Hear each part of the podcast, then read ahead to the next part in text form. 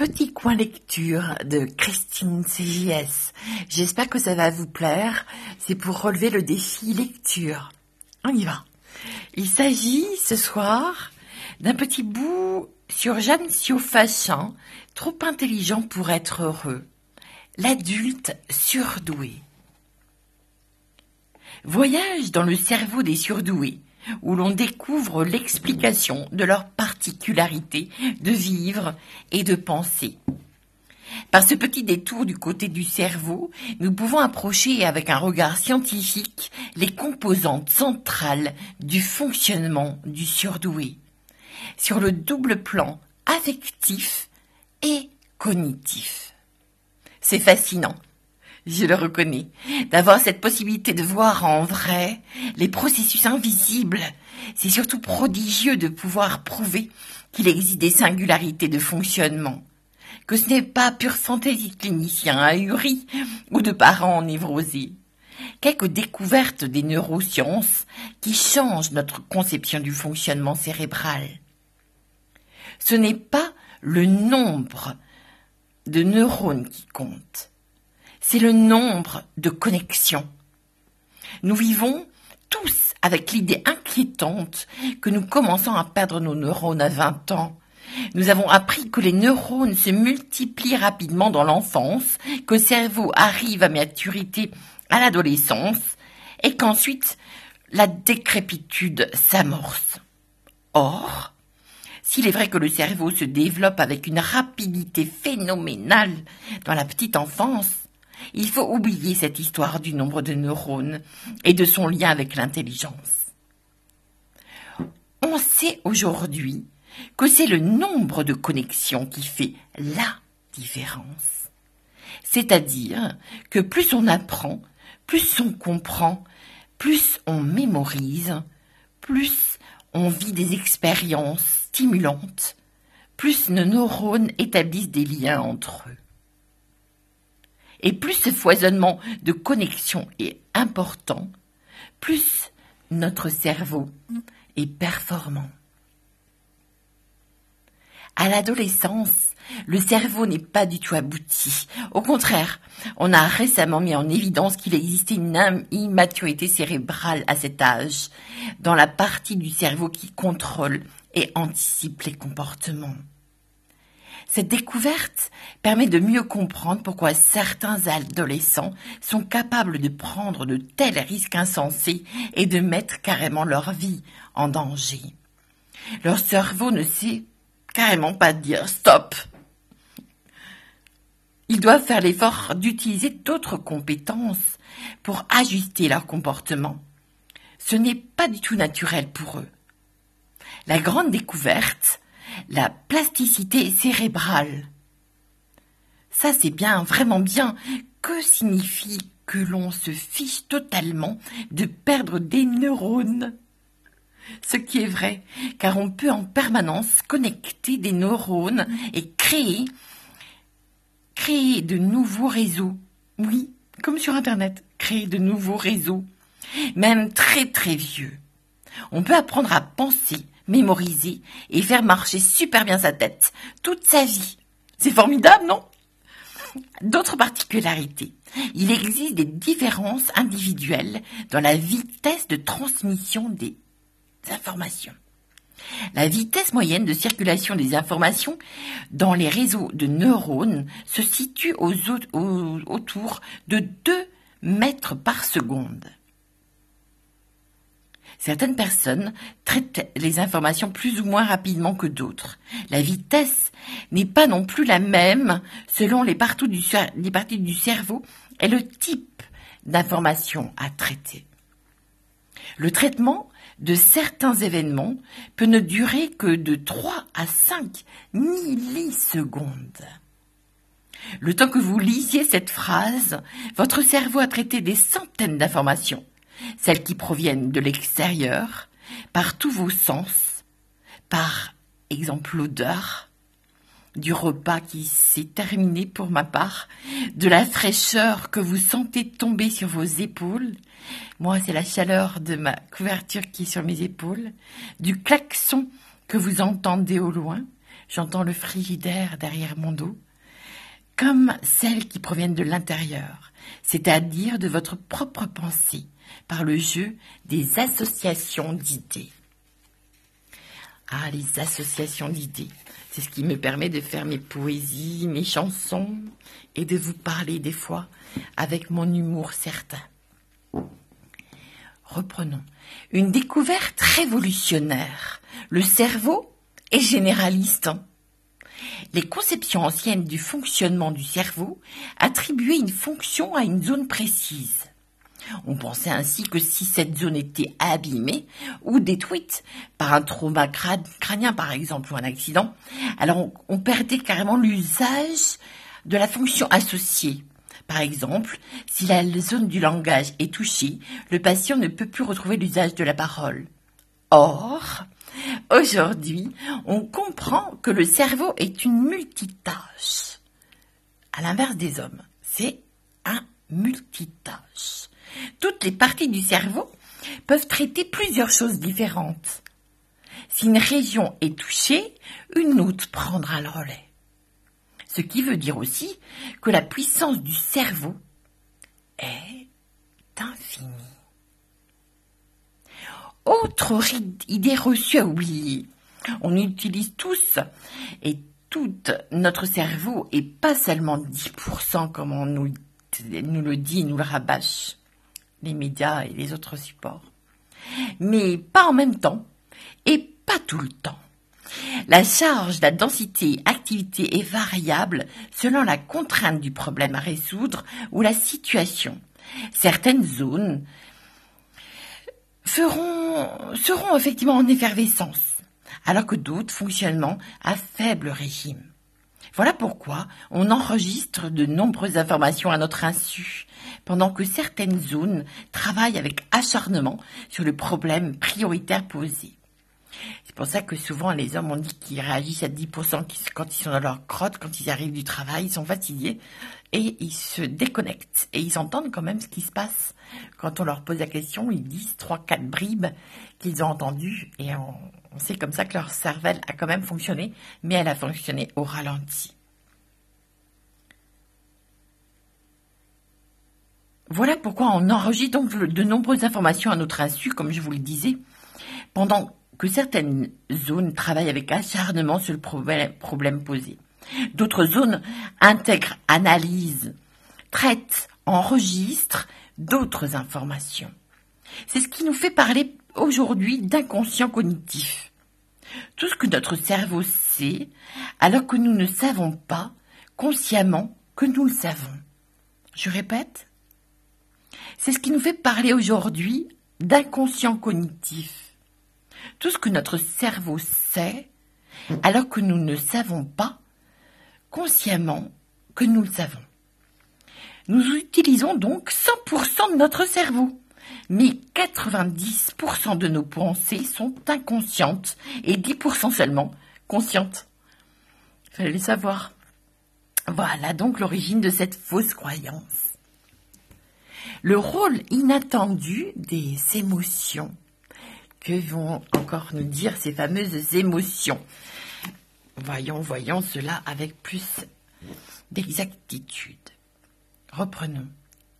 On a longtemps pensé que raisonner intelligemment, il fallait le faire froidement.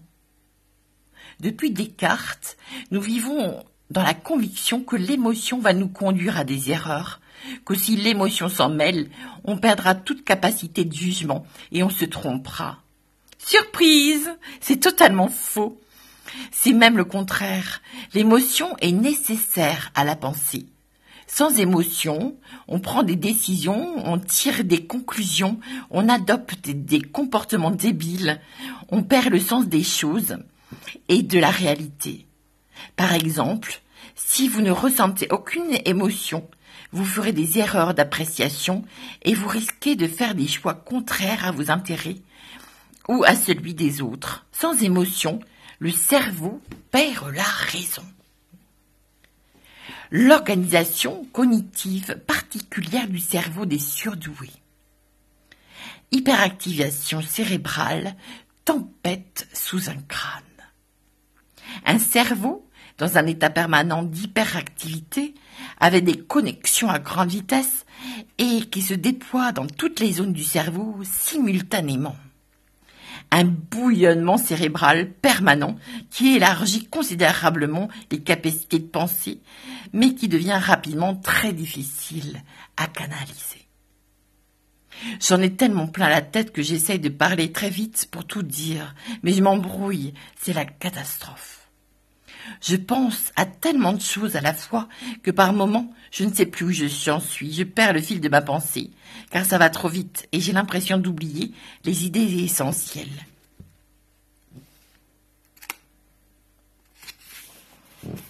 Je tourne la page et nous sommes déjà à la page 30. J'avais déjà un petit peu lu au préalable. Reprenons.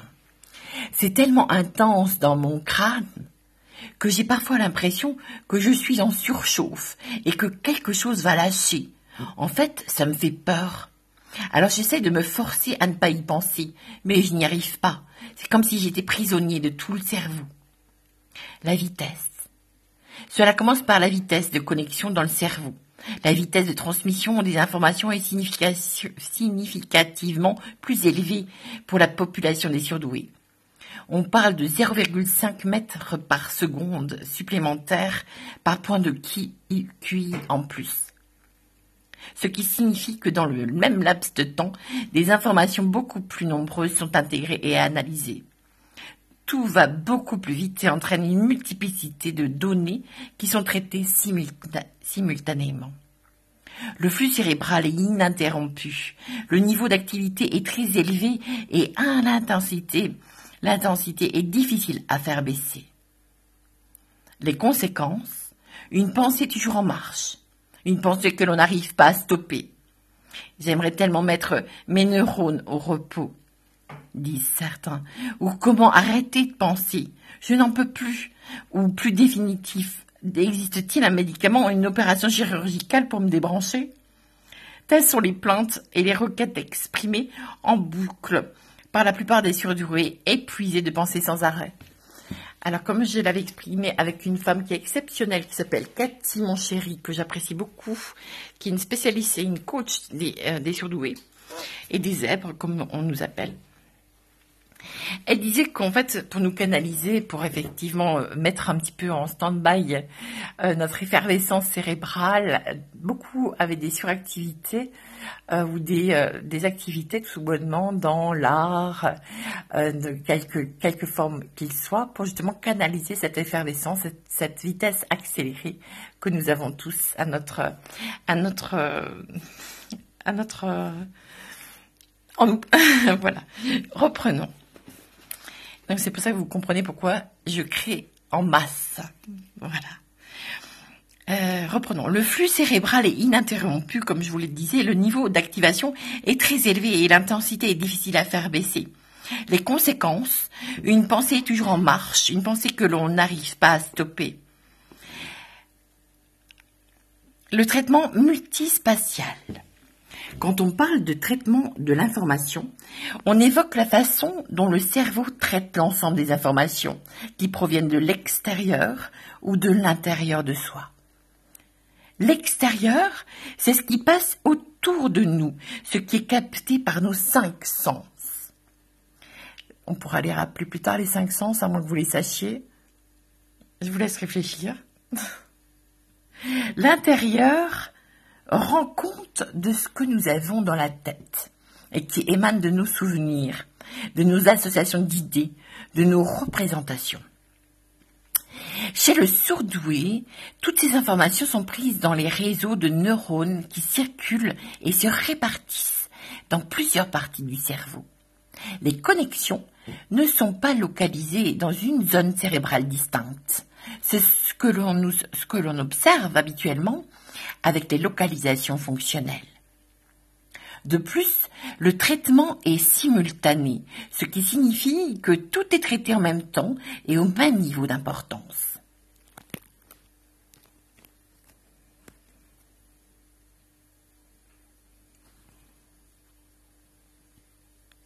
J'ai eu un bug informatique, désolé. Euh, donc on était à l'importance. que je ne retrouve plus. Donc c'était très très important. Le niveau d'importance. Le nombre de neurones concernés est démultiplié. Et on a effectivement, on en a vraiment plein la tête. Le défi, sélectionner l'information pertinente. Dans cette activation cérébrale permanente et accélérée, comment parvenir à repérer l'information principale? Comment distinguer la donnée pertinente pour résoudre ce problème-là à ce niveau-là? Tout va très vite et tout apparaît dans le cerveau en même temps. Quand on tente de saisir une idée, elle est déjà loin et des centaines d'autres ont surgi.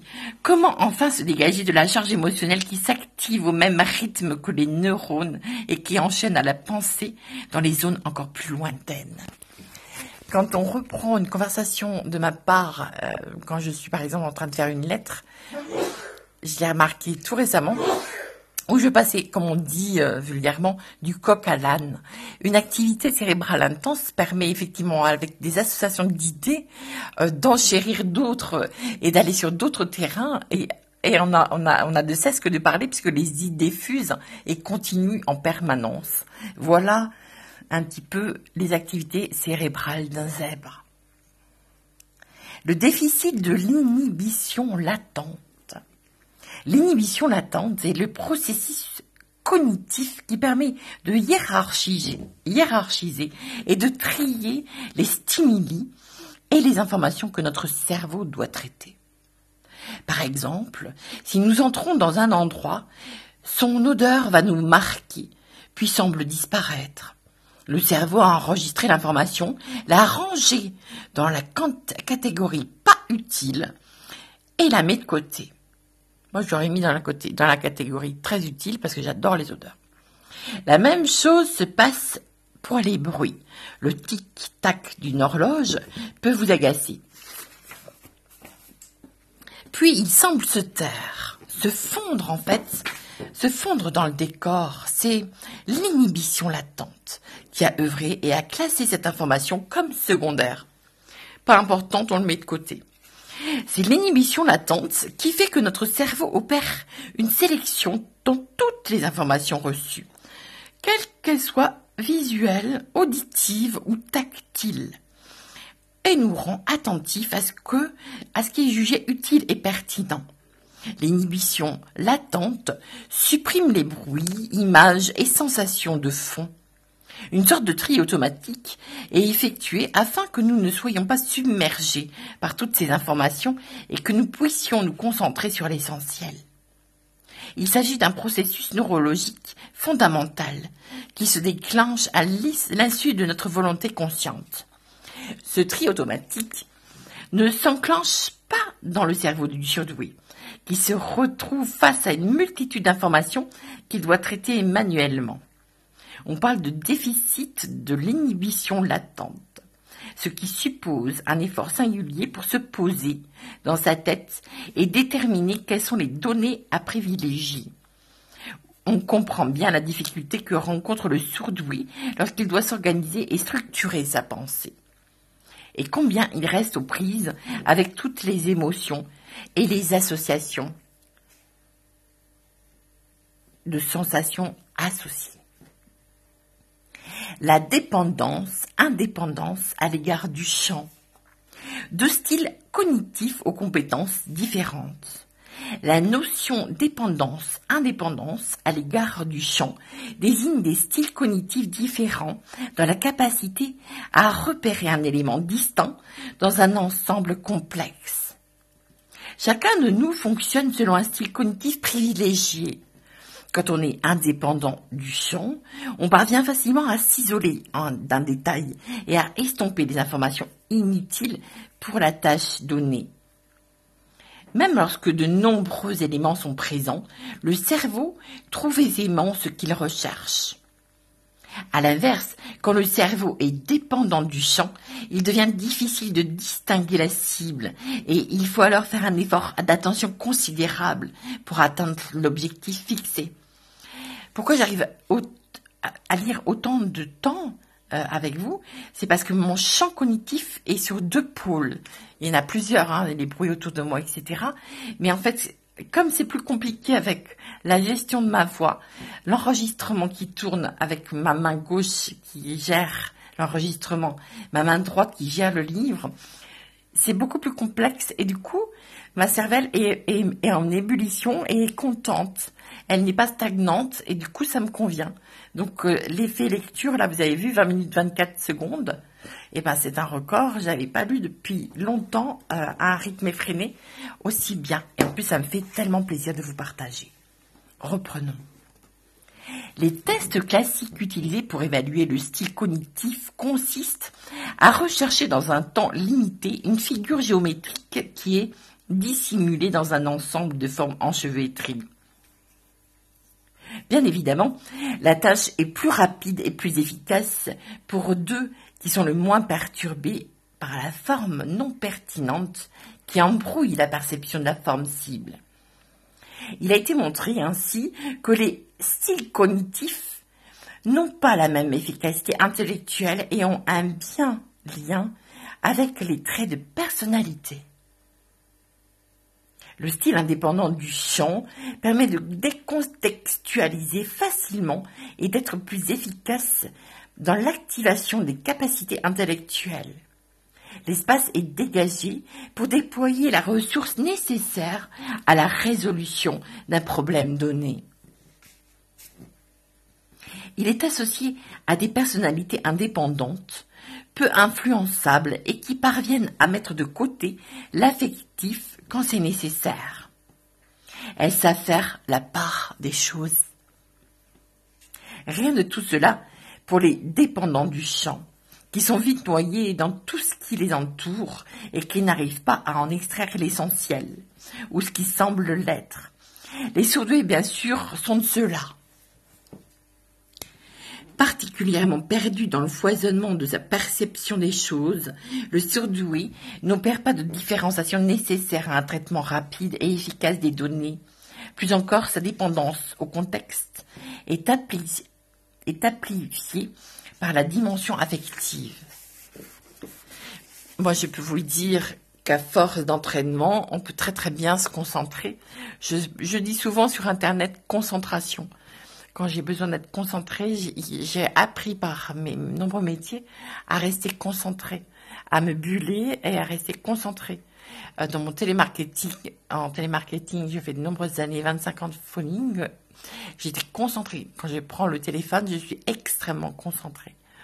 Quand je fais de l'art, je suis extrêmement concentrée.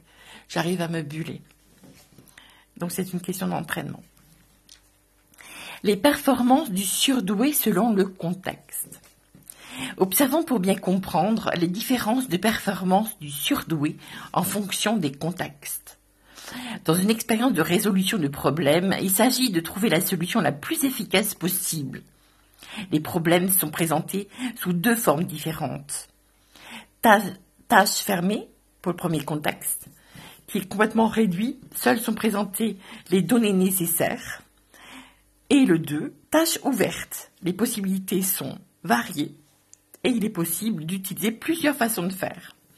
La différence est à la fois caractéristique significative. Dans une tâche fermée, le surdoué est rapide, concentré, efficace.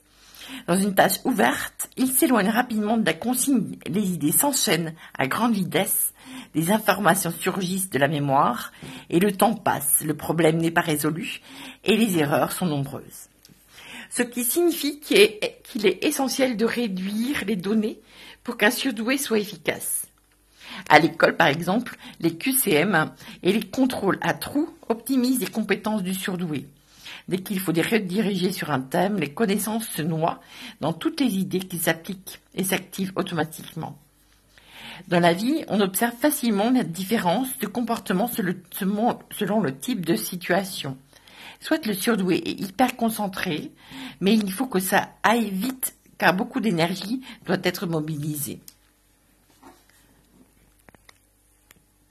Aller vite lui permet de mettre à distance toutes les informations parasites comme s'il fallait retenir la pensée qui va lui échapper et se déployer à son insu. Alors souvent, il zappe. Il n'y arrive pas, car cela demande trop de ressources et attentionnelles. Soit le contexte est chargé d'informations, en particulier émotionnelles, et le surdoué ne parvient plus à canaliser son attention. Il se met alors en mode veille et ne laisse entrer dans son cerveau que le minimum d'informations vitales. Dans ces moments-là, on a l'impression qu'il n'écoute pas, qu'il n'est pas là. Parfois préjudiciable pour lui et très agressant pour l'entourage. Il est en mode économique. Alors, pour se faire entendre, il va falloir répéter un grand, un grand nombre de fois. Ça, j'espère que mon mari va l'écouter parce qu'en fait, c'est vrai que des fois, je me mets tellement dans ma, bulle et dans mes pensées euh, que j'entends ce qui se passe autour, mais je suis dans mes activités cérébrales avec mon cheminement interne et il est difficile de me, de me de communiquer à ce moment-là euh, parce que je suis euh, dans, pas dans mes retranchements, mais dans mes activités cérébrales. Et si on intervient à ce moment-là, on apporte close parce que je chemine et j'ai mes associations d'idées qui me permettent d'étudier un sujet qui m'est propre. Et euh, donc à ce moment-là, il ne faut pas me déranger en fait. Et mon mari, souvent à porte close et ça l'ennuie fortement. Le surdoué fonctionne en tout ou rien. Ça, c'est un fait. Les surdoués ont l'habitude, et pour ma part, je parle en mon nom, euh, à être tout feu tout flamme ou, ou, petite braise euh, qui n'arrive pas à faire la flamme. Donc, si on est motivé, c'est un rouage qui se met en place. Et là, on a, du mal à nous arrêter carrément. Moi, quand je suis dans le fonctionnement, euh, que, je suis dans le fonctionnement, le tout, euh, c'est on m'arrête plus. Si je lis, là, je, je lis, je n'arrive plus à m'arrêter. Et tant mieux, c'est positif. Donc, ça, c'est déjà pas mal pour le, le premier défi du soir en termes de lecture. Reprenons.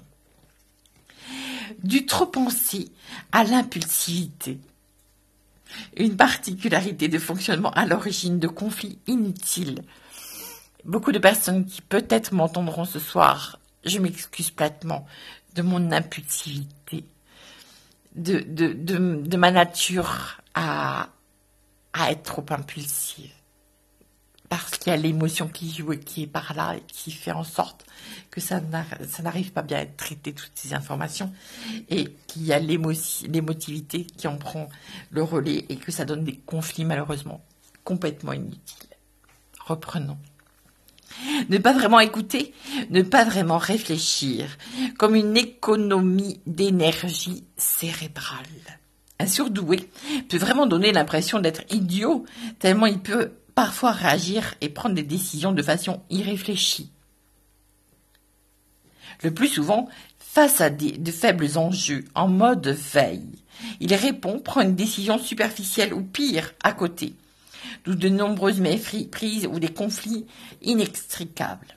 Très difficile en effet de comprendre et d'accepter que cet être intelligent et sensible ait pu agir, intervenir de façon aussi inadaptée. On ne peut pas arriver à le croire. Souvent, le surdoué cherchera à vous persuader qu'il ne l'a pas fait exprès, qu'il n'a pas pensé aux conséquences, qu'il n'avait pas bien compris, et aussi surprenant et déroutant que cela puisse paraître, c'est vrai. Ce qui peut conduire à des impasses de communication. L'autre ne peut plus entendre une invraisemblance pareille et insiste. Alors le surdoué, à bout d'arguments justifiables, quitte le combat et se ferme et ne dit plus rien. Il fuit. Il ne sait plus ce qu'il faut dire et préfère se soustraire à la confrontation par impuissance à l'affronter. Il n'a pas d'argument valable, lui le sait, mais l'autre ne peut l'admettre les crises, les conflits, les bouderies sans fin, les punitions, les réprimandes. Cela, selon la position de chacun des protagonistes, seront les conséquences de ce dysfonctionnement, activé bien involontairement par le surdoué, lui-même malheureux de tant d'incompréhension réciproque, surtout que les, les, et les zèbres détestent les conflits, détestent l'injustice. Reprenons. On voit comme, on voit bien comment ce fonctionnement peut être compris comme de l'insolence, de l'impertinence ou de la provocation. Et ce, quel que soit l'âge.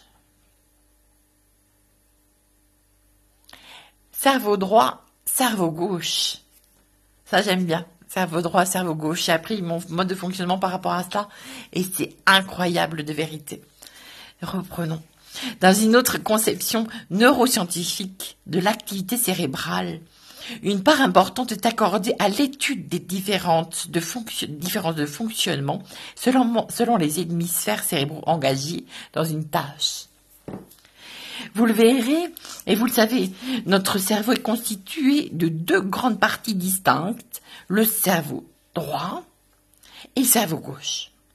Dans chacun de ces hémisphères se situe un certain nombre de zones dont la fonction est affectée à des compétences différentes. Dans les grandes lignes, il est habituel de considérer la répartition des tâches de la façon suivante. On commence par le cerveau gauche. Donc le cerveau gauche. Capacité analytique qui permet d'organiser et de structurer la pensée. Compétences logiques et rationnelles, raisonnement argumenté et communication verbale. Fonction du langage. Donc très analytique, hein, très presque mathématique le cerveau gauche. Cerveau droit Traitement global et en images. Capacité de traitement simultané d'un grand nombre de données. Fonctionnement analogique par association d'idées. Intelligence intuitive, créativité et pensée divergente qui sort de la pensée commune. Forte implication émotionnelle.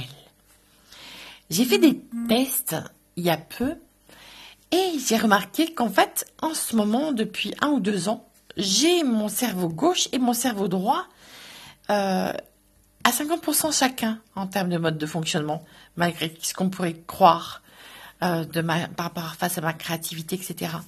Eh bien, détrompez-vous, j'ai je suis entre les deux, exactement entre les deux.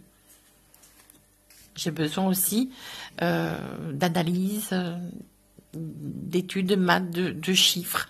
Euh, pour, pour exemple, euh, j'ai acheté euh, une petite montre qui indique le nombre de pas que je fais, donc avec des chiffres, qui me permet effectivement de quantifier mes pas, donc cerveau gauche, et ça me motive pour marcher. Et pour me motiver à marcher du côté droit, je vais dans des endroits où il y a des petites fleurettes des petites, des jolies choses, des jolis endroits que j'aime. Et l'association des deux me permet d'être plus motivée euh, pour sortir marcher. Voilà un exemple concret du cerveau gauche et du cerveau droit en action et en équoi, euh, en équité, l'un face à l'autre pour pouvoir l'actionner euh, l'un vis-à-vis de l'autre. Reprenons. Pensée linéaire et pensée arborescente. Dans le traitement de l'information, on peut considérer que le cerveau dispose de deux possibilités. Le traitement linéaire séquentiel permet de partir d'un point de départ donné et par enchaînement logique de parvenir à un résultat justifiable. Le, fait de procéder étape par étape donne accès à la possibilité de communiquer les procédures utilisées et les expliciter. De plus, l'action du traitement séquentiel entraîne automatiquement l'inhibition des informations non pertinentes. Le cerveau bloque toutes les pensées, toutes les idées, toutes les hypothèses qui viendraient perturber le fonctionnement rationnel et rassurant de ce cheminement de pensée. C'est grâce à cette fonctionnalité cérébrale que l'on peut organiser une argumentation, développer une idée, structurer un raisonnement,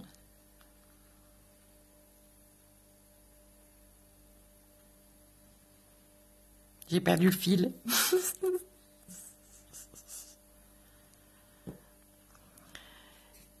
C'est grâce à cette fonctionnalité, disais-je, cérébrale que l'on peut organiser une argumentation, développer une idée, structurer un raisonnement, justifier un résultat. Le traitement linéaire est le plus performant dans toutes les tâches qui demandent rigueur, méthode et sens logique. C'est aussi celui qui sait utiliser le langage avec fluidité, dextérité et précision. Le traitement simultané procède de toute autre façon. À partir d'un stimulus, elle, une idée, une consigne, une consigne, tout un réseau associatif de pensée se déploie à très grande vitesse. Chaque idée en génère une autre sans qu'un lien logique s'entende. Cette association. De plus, plusieurs axes de pensée se développent simultanément, créant une réelle arborescence de la pensée. Images, sensations, émotions vont alimenter cette arborescence qui devient de plus en plus complexe et dont les multiples branches se déploient à l'infini. Rapidement, la densité de pensée est élevée et devient bien improbable d'espérer les organiser et structurer. Favorable à l'émergence d'idées nouvelles et créatives, jaillissement d'une pensée riche, forte en images et en émotions, la pensée en réseau n'est pas celle du langage qui explique clairement, ni du raisonnement qui argumente logiquement. Le cerveau droit est privilégié chez le surdoué. L'hypothèse d'une plus grande implication de l'hémisphère droit dans le processus cognitif des surdoués a fait l'objet de nombreuses validations scientifiques. Et quand le cerveau droit domine, de nombreuses tâches deviennent plus difficiles. Les apprentissages scolaires, bien sûr, mais aussi toutes les situations intellectuelles ou non qui demandent à être rigoureusement organisées et ordonnées. Bon, c'est vrai qu'on a tendance euh, à aller tellement d'une chose, comme un papillon, on papillonne. On va faire quelque chose, une autre, encore un autre, une autre, qui amène une chose autre, et une autre, et une autre.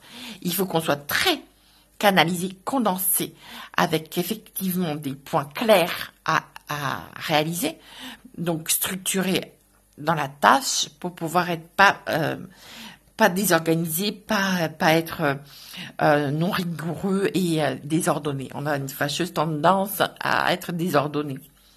Mais quand on sait se structurer, on, on peut être excellent. Les enfants normaux quand on pose une question, ils ont une antenne qui se lève et qui ils réfléchissent autour. Alors que nous, il y a 25 antennes qui se lèvent et du coup on s'embrouille et on n'arrive plus à se canaliser. Pour s'exprimer, ça devient très difficile, exprime Julie, 14 ans. La réponse intuitive, ne pas pouvoir accéder aux procédures. Le non-accès aux procédures qui ont permis de fournir une réponse est l'un des plus grands pièges du traitement par le cerveau droit. Explication. Prenez par exemple un problème mathématique. Soumettez-le à un petit ou à un grand surdoué, peu importe. Demandez-lui le résultat. C'est bon. Et maintenant, proposez-lui de vous expliquer comment il le sait. Réponse, bah parce que c'est évident. Mais encore, euh, parce que je le sais, c'est tout. Hum, oui, mais voilà, si on peut accepter une réponse sans explication dans certains petits domaines, ce n'est pas recommandé pour la plupart des situations. D'abord et encore à l'école, mais aussi tout au long de sa vie. Ce qui est le plus, le plus frustrant en fait, c'est que le surdoué est d'une immense bonne foi.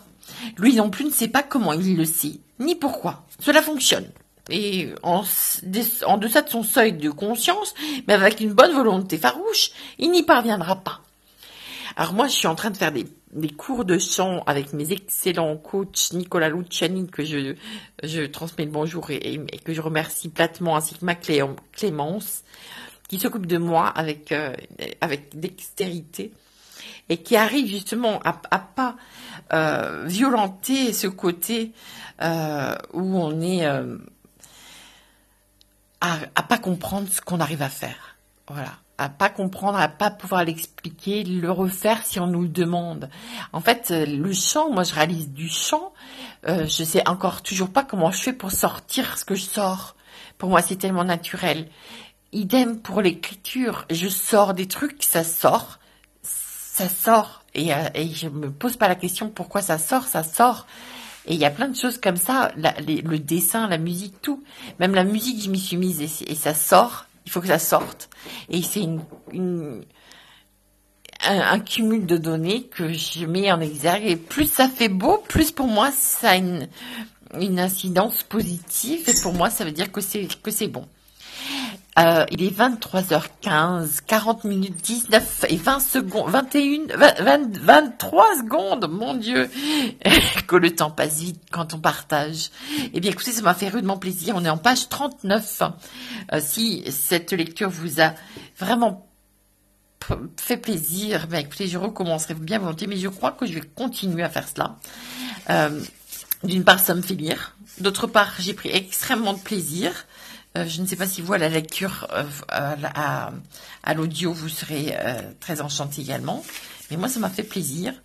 Et au moins, j'ai lu, j'ai lu, j'ai lu, j'ai lu 40 minutes non-stop.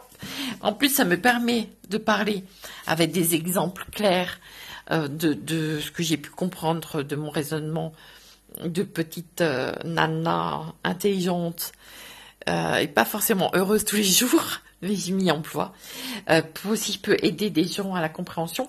Et n'oubliez pas que ce livre concerne également les autres personnes, parce que l'intelligence se nourrit de ce qu'on apprend, et on peut être tous à sa, à sa manière très intelligent, si on ouvre tout simplement son esprit et qu'on est open à faire plein plein de choses pour pouvoir se diversifier et être à l'adaptation par rapport à n'importe quoi qui nous arriverait à vivre dans notre vie, qui fait en sorte que notre cervelle s'améliore avec nos petits neurones qui se connectent les uns et les autres, vous vous souvenez, pour pouvoir alors mieux fonctionner et peut-être plus rapidement si on arrive mieux à gérer son temps, son énergie, sa santé et tout ce qui va autour. Je vous souhaite une excellente fin de journée, même maintenant une très douce nuit. J'étais ravie de passer ces quelques instants en vocal et je vous dis à très bientôt. Excellente fin de soirée.